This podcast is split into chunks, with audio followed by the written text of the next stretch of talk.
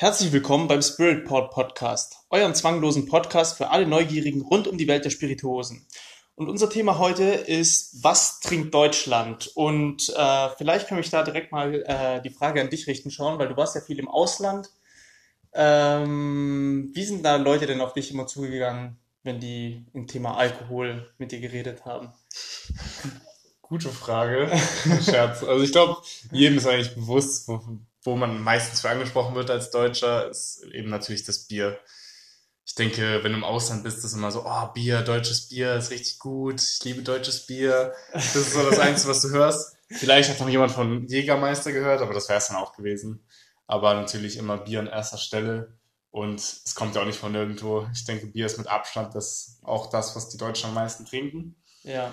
Ähm, ich glaube, du hast ja, ich sehe, Deutsche haben, trinken, glaube ich, im Durchschnitt im Jahr 100 Liter ja. Bier, wenn ich das richtig gesehen ja. habe. Was ich enorm viel finde, wenn ich da mal drüber nachdenke. Ähm, wobei natürlich auch klar ist, dass zum Beispiel Männer viel mehr trinken als Frauen.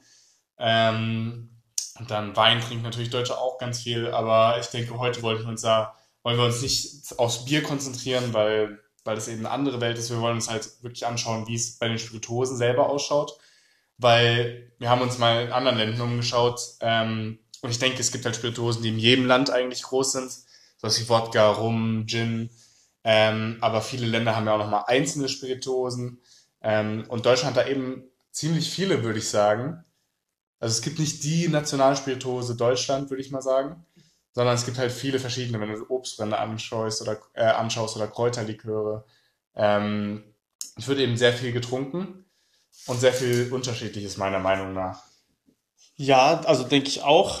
Ähm, gerade was, was Liköre und, und also Kräuterliköre, aber auch einfach diese, sowas wie Eierlikör oder sowas angeht, ist irgendwie ja, Deutschland ja. ziemlich weit aufgestellt. Also wenn man da sich da Rankings anschaut, was, was so getrunken wird, ist das ganz oft dabei. Aber ich denke mir dann so, bei solchen Sachen, das kann doch eigentlich nur von älteren Generationen eigentlich noch kommen weil ich kenne jetzt keinen in meinem Alter eigentlich, der, der wirklich gerne Eierlikör oder ja, Kräuterlikör kann man wieder drüber streiten. Es gibt ja schon viele junge Leute auch, die zum Beispiel Jägermeister ja. oder sowas gerne trinken. Aber, aber sonst solche anderen Liköre eigentlich ich glaub, eher so weniger. Bitter zum Beispiel, die ja auch aus Italien sehr prominent sind, wenn man sich da deren Averna anschaut zum Beispiel oder Ramazzotti. Ja. Sind jetzt super Beispiele. Ich glaube auch nicht, ich kenne jetzt jemanden in unserem Alter, der sowas ja. trinkt. Ähm, aber wenn ich jetzt zum Beispiel meine Eltern anschaue, trinken die das sehr viel. Vor allem Ramazzotti. Ähm, und meine Oma trinkt auch super gerne Averna. Sie trinkt eigentlich gar keinen Alkohol mehr, außer Averna. Oh, krass. Ähm, also ja, ich glaube glaub schon, dass zum Beispiel bei, bei Halbbittern zumindest lässt mich darauf ein, dass es eher die älteren Generationen sind, die sowas noch trinken. Ähm, und Eierlikör wahrscheinlich auch. Ich glaube, Eierlikör sieht man auch nicht viel bei der jungen Generation, dass es getrunken wird. Zumindest nicht in meinem Umfeld. Ähm, aber Kräuterlikör würde ich sagen, tatsächlich, ich glaube nicht, dass sich da viel getan hat in den letzten Jahren. Also von wegen, dass es hochgegangen wäre oder zurückgegangen wäre. Ich glaube, Kräuterlikör ist immer, immer schon eine gute Option gewesen, die Leute viel getrunken haben. Ähm, Jägermeister ist, glaube ich, nach wie vor unglaublich beliebt in Deutschland. Ähm, wenn wir schon dabei sind, ich glaube, ja, Jägermeister ist auch, ich glaube, nicht mehr die, die meistverkaufste äh, Marke Deutschlands, äh, was Spiritosen angeht, ähm, was sie, glaube ich, auch sehr lange war. Aber mhm. ich glaube schon zumindest auf dem zweiten Platz hinter Wodka Gorbatschow. Ja, also dann das hatten wir ja mal in einer anderen Folge auch gesagt, dass genau. die gerade Spitzenreiter sind. Ja. Und ich denke dann, das ist schon, also es, es nimmt immer noch einen enormen Stellenwert ein in Deutschland bei den Leuten. Wobei es natürlich immer sehr, sehr polarisierend ist, würde ich sagen. Es gibt Leute, die lieben Jägermeister und es gibt Leute, die hassen es. Ich gehöre eher zum zweiten. ähm, aber ich meine, natürlich, du kommst in den Club und eine Jägerbombe kannst du immer, kannst du immer bekommen, ne? Ja, aber ich, ich finde Jägermeister ist auch eher ein Ding, das sich im, eher so ein Getränk, das sich im Ausland wahrscheinlich besser verkauft als in Deutschland selber, kann ich mir auch vorstellen. Weil, ich weiß nicht, in Deutschland ist es so, es kommt halt aus Deutschland und da, entweder magst du es oder du magst es nicht, aber im Ausland ist es eher so ein, also was ich, also meiner Erfahrung nach irgendwie ist es dann eher es kommt von woanders her und es ist einfach cool so und dann diese Jägerbombs oder sowas, ich glaube, das ist so in Amerika so ein Ja, und dann ist wieder so, so ein, ein ah ja, das trinken die Deutschen auch teilweise. Ja. Und dann nimmt es einen ganz anderen Stellenwert ein. Sowas wie, wie Rum in der Dominikanischen Republik oder sowas auch viel getrunken wird, aber für uns ist dann so natürlich wieder was, was Exotisches, ah, cool. Oder wenn wir zum Beispiel nach Japan gehen, Sake oder sowas, bei denen was völlig normal ist.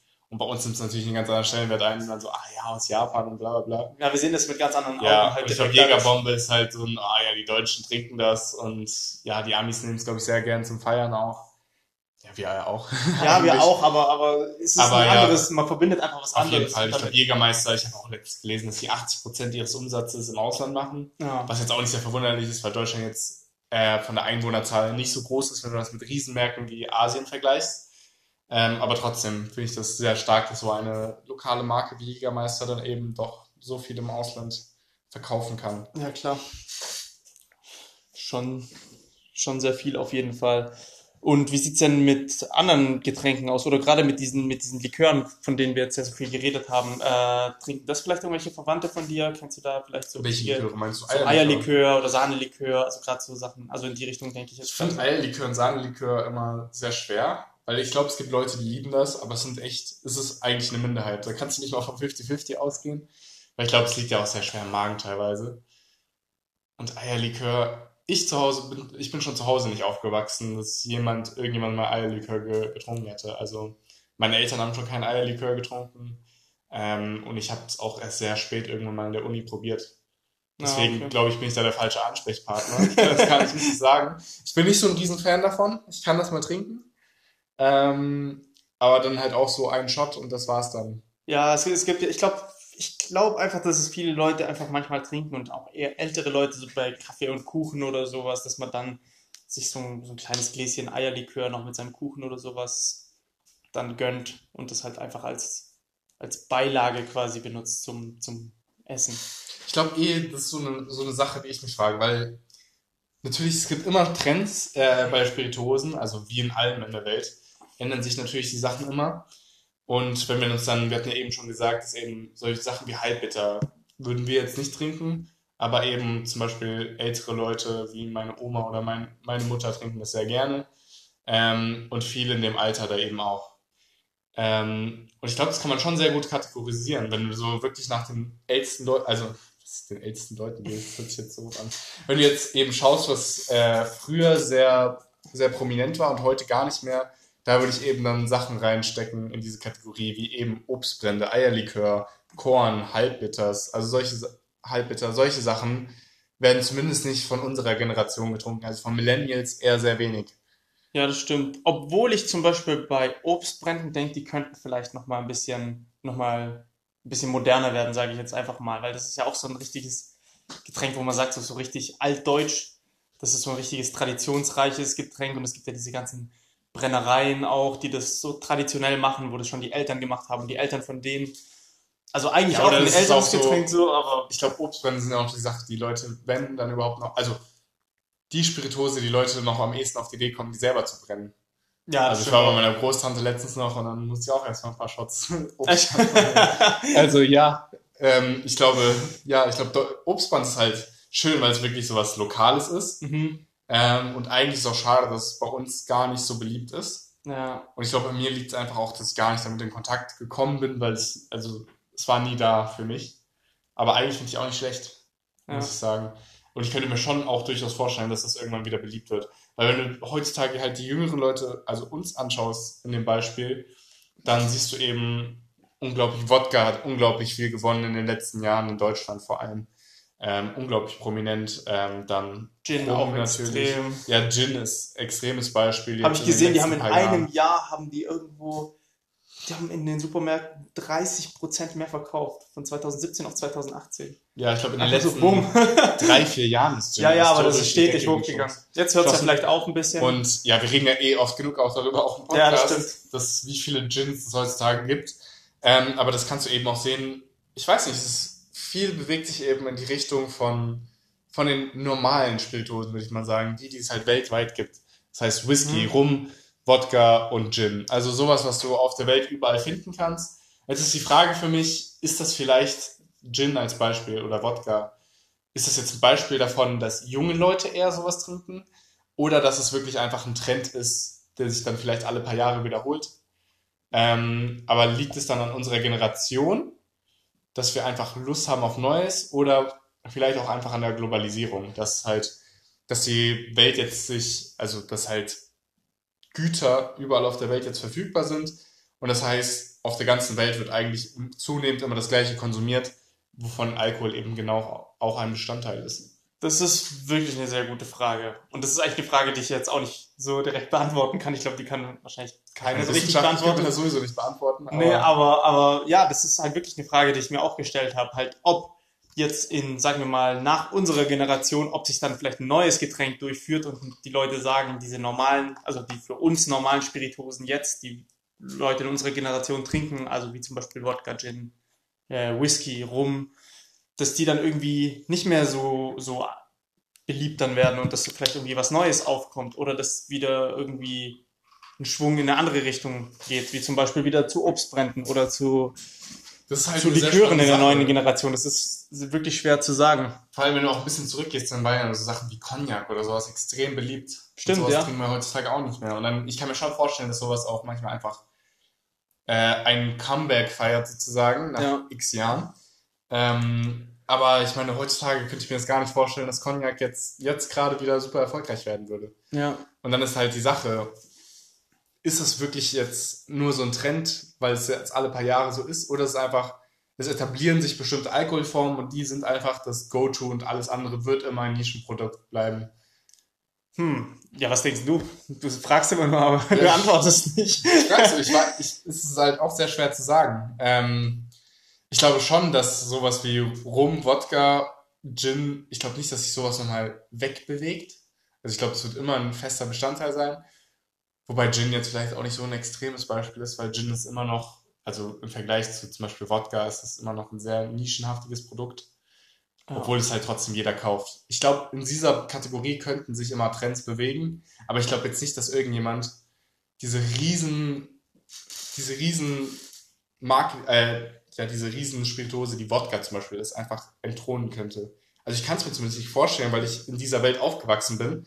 Was ich aber mir zum Beispiel vorstellen kann, ist eben die Halbbitter, die wir haben, sind tatsächlich, glaube ich, wenn ich es richtig gesehen hatte, die Spirituosenart, die am zweitmeisten verkauft wird.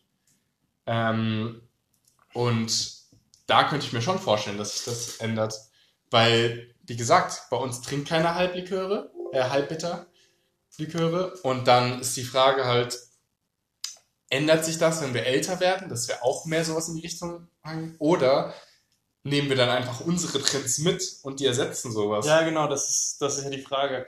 Ich glaube eher, wo du das vorhin gemeint hast, ob das so am Geschmack oder an der Globalisierung liegt, denke ich eigentlich gerade eher, dass es an der Globalisierung liegt, ehrlich gesagt.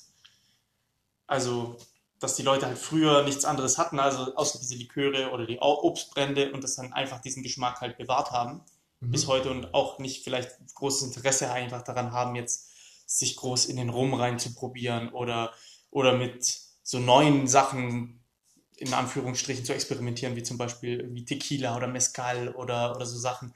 Weißt du, dass sie dann einfach ihren Geschmack so beibehalten haben. Aber dass jetzt für uns heutzutage so normal ist, diese ganze Vielfalt zu haben und dass sich diese Mainstream-Getränke, die es halt auch schon in anderen Ländern genauso beliebt sind, dass sie sich jetzt hier auch so etabliert haben. Und es gibt halt einfach auch viel mehr davon.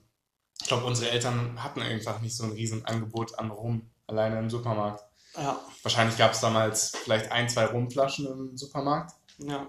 In den 60ern, 70ern, weiß ich nicht. Aber auf jeden Fall weniger als heute. Du hättest auf keinen Fall in den Supermarkt gehen können und ich weiß nicht, zwölf verschiedene Rumflaschen da sofort sehen können. Und wenn du in sogar einen Getränkemarkt gehst, hast du noch x, x mehr. Ja. Und das sieht man ja auch bei Whisky. Whisky ist ja auch so ein Trend in den letzten Jahren gewesen, äh, welcher sich sehr gut verkauft hat. Also weltweit zumindest. Ähm, und dann siehst du halt eben auch, dass Leute immer mehr Whisky wollten, weil es dann auch so ein Trend war, beziehungsweise ist halt immer, ist es viel prominenter geworden, weil es ihn auch immer mehr gab aber Whisky ist jahrelang nicht dem, nicht diesem, äh, dieser Nachfrage hinterhergekommen, weswegen auch Whisky immer noch ziemlich teuer ist im Vergleich ja. zu früher, weil eben Leute so viel Whisky trinken wollen. Und weil Whisky reifen muss, musst du das dann auch erstmal äh, so schnell, so lange voraus planen können, lagern, ähm, was du zum Beispiel bei Wodka oder Gin einfach nicht hast, weil du diese Spirituose sofort herstellen kannst. Das heißt, die Nachfrage geht hoch, kein Problem, ich produziere einfach mehr, mhm. während bei Whisky die Nachfrage geht hoch, oh oh, das dauert jetzt sechs Jahre oder ich weiß nicht wie lange, bis, bis ich halt diesen guten Gin, äh, Whisky fertig habe. Also ich meine, bei vielen Whiskys ist ja noch viel länger. Und dann, natürlich kannst du sowas extrem schlecht planen, Aber ich denke, wegen der Globalisierung haben eben enorm viele Firmen wie Johnny Walker oder Havana, eigentlich jede Firma, die man heute kennt, enorm diese Produktion steigern können. Ähm, und ich kann mir einfach nicht vorstellen, dass es so verschwinden würde. Aber ich kann mir wirklich durchaus vorstellen, dass einzelne Sachen, äh, so wie es jetzt der Gym ist, dass sich so ein, in einer Spannung von vier, fünf Jahren immer so ein, so ein kleiner Trend zu irgendwas Neuem hinbewegt. Aber trotzdem, so, ein riesen, so eine Riesensache wie Wodka zu entthronen, ist eben enorm schwer. Vor allem, weil wir ja auch nach, äh, wenn wir sowas reden, immer von den beliebten Spirituosen, geht es natürlich um die Verkaufszahlen. Und es ist einfach so, dass junge Leute viel mehr trinken. Ähm, und wenn du die junge Leute anschaust, die trinken halt auch eher solche leichten Sachen, äh, wie Wodka oder süßen Rum oder sowas. Während du dann halt bei Obstbränden, ja okay, Obstbrand ist vielleicht auch süß, aber wenn du dann zum Beispiel härtere Sachen anschaust wie Whisky oder sowas, ähm, ja, damit, ich glaube, das kaufen halt junge Leute auch nicht so sehr. Und die älteren Leute kaufen das zwar schon, aber die trinken jetzt auch nicht so exzessiv wie junge Leute eben.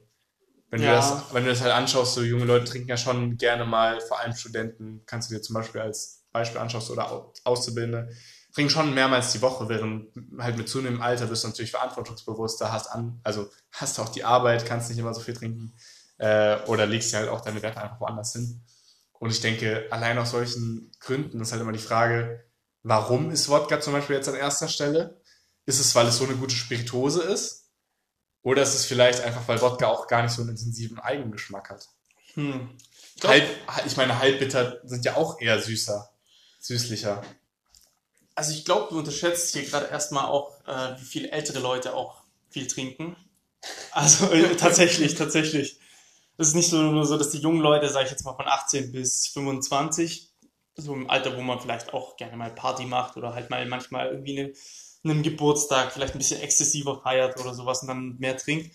Aber tatsächlich trinken eigentlich auch so die 40- bis 60-Jährigen relativ viel. Ich glaube, da ist es eher dann so aufgespalten in Lager. Es gibt viele, viele in, den Alt in der Altersgruppe, die einfach nicht so viel trinken, aber es gibt dann halt auch welche, die trinken einfach jeden Tag einen Schnaps oder ein paar Bier oder, oder was auch immer. Also es gibt schon, es gibt schon auch in dieser älteren Altersgruppe äh, viele Leute, die sehr viel Alkohol trinken. Ähm, aber, und ich denke, kann mir auch vorstellen, dass solche Leute auch Wodka zum Beispiel trinken. Weißt du? Wirklich? Ja. Leute in 50er, 60ern, die dann Wodka, zum Wodka greifen. Kann ich mir sogar vorstellen. Also oh, so in Deutschland denke ich halt gerade, also ich kann nicht sagen, dass ich mich sehr gut da in diesem so auskenne. Aber wenn ich so an meine Eltern zum Beispiel denke, was jetzt so einer der wenigen Anhaltspunkte ist, oder halt meine Familie, ich, ich, kann, ich sehe da niemanden, der zum Wodka greift. also ja, ich weiß nicht, aber es gibt ja, du musst ja überlegen, es gibt ja auch verschiedene demografische Gruppen und so weiter. Ja, das stimmt schon. Und da gibt es wirklich ja Gruppen, wo, wo sowas schon relativ normaler wäre, ja. sowas so zu trinken. Oder halt, wenn es nicht ein Wodka ist, dann ist es halt irgendwie ein anderer Schnaps oder ein anderer Brand. Aber der dann halt relativ normal auch unter der Woche oder sowas zum Beispiel halt mal ein, zwei Gläschen davon gekippt werden, auf jeden Fall. Deswegen, ich glaube auch, dass diese ältere Altersgruppe da gar nicht mal so wenig zu sagen hat, quasi in wie Deutschland trinkt. Weißt du? Ich, ich verstehe schon, was du meinst. Aber ich glaube tatsächlich. Also nicht, dass du halt denkst, dass, dass nur Nein, die jüngere nur, Generation oder das vor allem die nur, jüngere Generation. Denke, dass, dass jüngere Leute, also damit meine ich jetzt so Leute bis zum 30ern oder Mitte 30ern, die werden halt schon diesen Trend, also diese, die dominieren diesen Markt wahrscheinlich schon viel mehr als ältere ich verstehe schon, dass natürlich, dass Leute in den 40ern auch viel trinken und äh, aber es, mit zunehmendem Altern nimmt, glaube ich, der Alkoholkonsum auch doch sehr ab. Ich habe das tatsächlich aber so eine Statistik halt gesehen und da war halt diese Altersgruppe von 18 bis 25 vor allem relativ hoch. Dann ging das aber ziemlich runter bei den 25 bis Mitte 30-Jährigen oder so. Aber dann danach, diese Altersgruppe von, 5, von 40 bis 60, sage ich jetzt mal, die war mindestens genauso hoch wie diese jungen vom Alkohol, also vom Reinalkohol pro Kopf quasi. Wo wir tatsächlich dabei sind, ähm, man sieht ja auch viele Statistiken, dass tatsächlich junge Leute immer weniger trinken. Ja, das stimmt natürlich ähm, auch.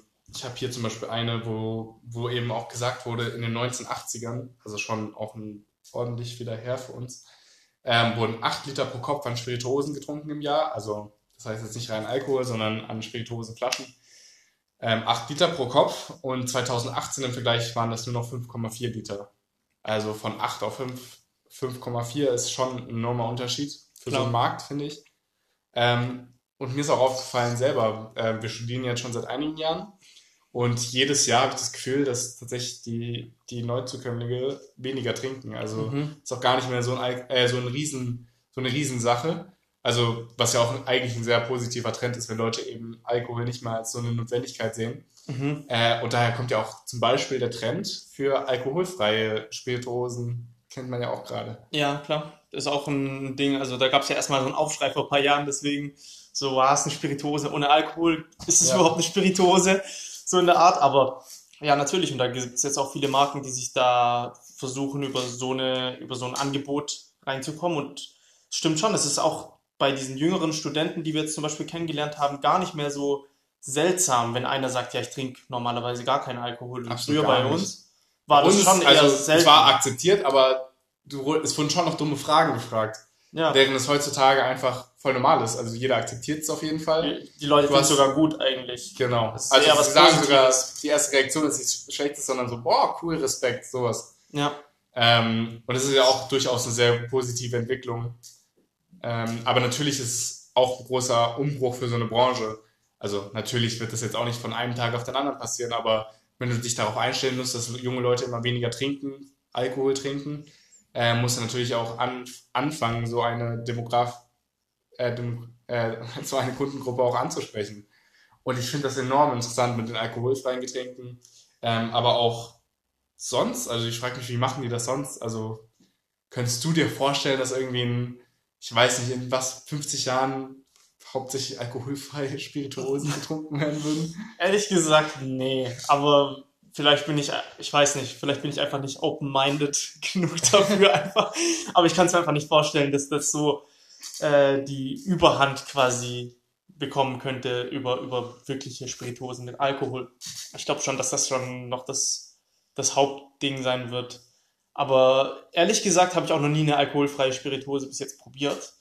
Deswegen, ich weiß nicht, ich sollte vielleicht auch gar nicht jetzt urteilen. Vielleicht schmeckt es ja auch im Endeffekt gar nicht so anders. Also ich weiß nicht ich hatte mir jetzt auch vor ein paar Monaten oder vor ein paar Jahren, ich weiß nicht, wann es genau war, das erste Mal auch mal äh, zum Beispiel so Fake-Fleisch probiert, also Fleisch, das auf ja, Pflanzenbasis eigentlich ist und gar nicht Fleisch, Fleisch enthält. Ja, und da hätte ich jetzt auch zum Beispiel damals wahrscheinlich oder vor, vor einigen Jahren hätten wahrscheinlich auch Leute gedacht, niemals wird irgendwie so ein Fleischersatz, richtiges Fleisch jemals ersetzen können. Und jetzt, wie sieht's heute aus? Hat es ersetzt, wahrscheinlich noch nicht, aber es, es ist auf einem guten sich, Weg. Es ist schon auf einem sehr guten Es ist auf einem sehr guten Weg und vor allem jetzt, wo da wir geht's hin. Ich bin ja selber Vegetarier, also ja. geworden auch über das letzte Jahr. Und davor dachte ich mir halt auch, in der Schule habe ich nie irgendwas vegetarisches Fleischersatz gegessen, weil eben auch immer dieses äh, äh, also keine Ahnung, war auch immer sehr verpönt, war auch immer sehr verpönt halt. Also, äh, du isst kein Fleisch, weißt du? Also ich war auch einer von denen, der sowas gesagt hat, so, ah, der isst, der isst nur Grünzeug. Ähm, auf jeden Fall, aber dann im letzten Jahr habe ich mich halt entschieden, immer mehr Vegetarier zu werden. Und dann habe ich halt auch mehr solche Sachen ausprobiert. Ich hatte meine vegetarische Freundin, die hat so einen vegetarischen Schnitzel gehabt. Und ich habe tatsächlich nicht einen Unterschied schmecken können. Das hat sehr gut geschmeckt. Was nicht heißt, dass jedes davon gut schmeckt. Es gibt wirklich durchaus auch noch welche, die sehr scheußlich schmecken. Aber es gibt eben zunehmend Alternativen, die wirklich sehr gut schmecken. Sie schmecken vielleicht nicht 100% wie Fleisch, aber dafür schmecken sie anders gut. Das ist halt so eine Sache. Und ich finde halt dieses Next Level Hack zum Beispiel, was es bei, bei Lidl gibt, ähm, kommt schon sehr nah. Mhm. Aber sowas würde ich jetzt auch nicht jeden Tag essen. Aber ich finde zum Beispiel, wenn du doch mal Lust hast auf irgendwie Bolognese oder sowas, ein guter Ersatz. Und wenn man halt sowas schaut in die Richtung von, von Spirituosen, könnte ich mir vorstellen, dass das alkoholfreie Spirituosen, falls sie jetzt doch gut ankommen sollten in den nächsten Jahren, einen ähnlichen Weg gehen könnten. Also, dass sie eben auch doch zumindest als immer da sind im Supermarkt also eine Alternative da sind. Sie werden jetzt wahrscheinlich die nicht vom Thron stürzen können, die normalen Spirituosen, in der näheren Zeit.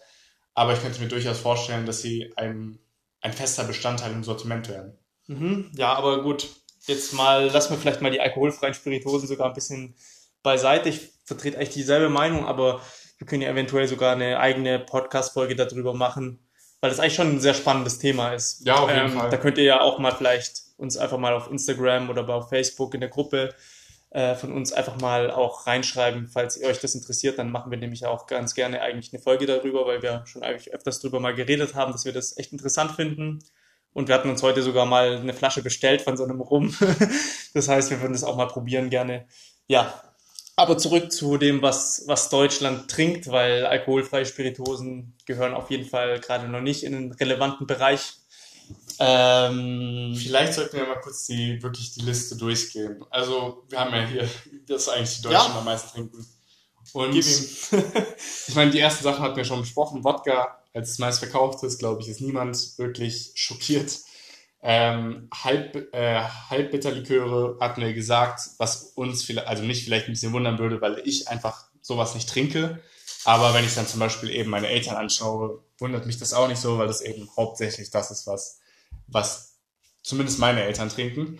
Ähm, dann kommt Rum, dann Früchtelikör, Weinbrand, Korn, Brandwein, Eierliköre und danach kommt erst Gin. Also da siehst du auch, dass Gin eigentlich viel kleiner ist, als man vielleicht wahrnimmt, weil du siehst ja überall den Gin, aber mhm. im Endeffekt ist es ja nicht mal unter den Top 5. Klar. Ähm, und wenn du das vergleichst mit Wodka, ist das ein Bruchteil, was, was Gin verkauft.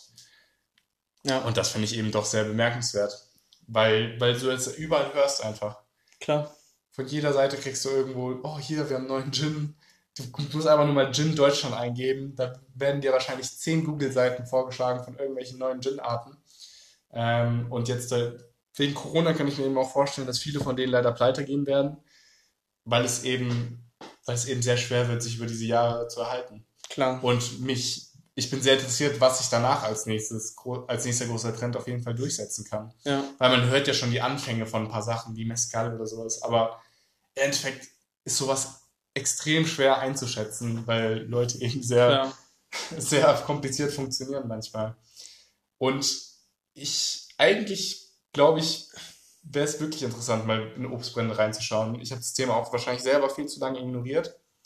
Aber ich könnte mir vorstellen, vielleicht jetzt nicht in den nächsten Jahren, aber dass es auf jeden Fall irgendwann in den nächsten Jahrzehnten wieder eine prominente Sache wird. Und was ich eigentlich auch eine ganz schöne Sache finde, wenn man ein bisschen vom Trend der Globalisierung weggeht und doch auch nochmal sowas Lokales hat. Ich meine, beim Bier ist Deutschland super lokal, aber bei den Spirituosen überhaupt nicht. Ja, das stimmt. Das ist wirklich so, so ein, das ist tatsächlich so ein Ding. Ich frage mich auch, was da einfach mit diesen ganzen Likören passieren wird in den nächsten 10, 20, 30 Jahren. Weil ich kann mir irgendwie nicht vorstellen, dass die sich so weit oben halten können. Also, weil, einfach, weil ich einfach keine junge Person kenne, die das gerne trinkt von sich aus. Und ich kann mir auch nicht vorstellen, also ich kann mir nicht vorstellen, dass ich in zehn Jahren dann sagen werde, oh, Eierlikör, das schmeckt jetzt plötzlich ja super gut.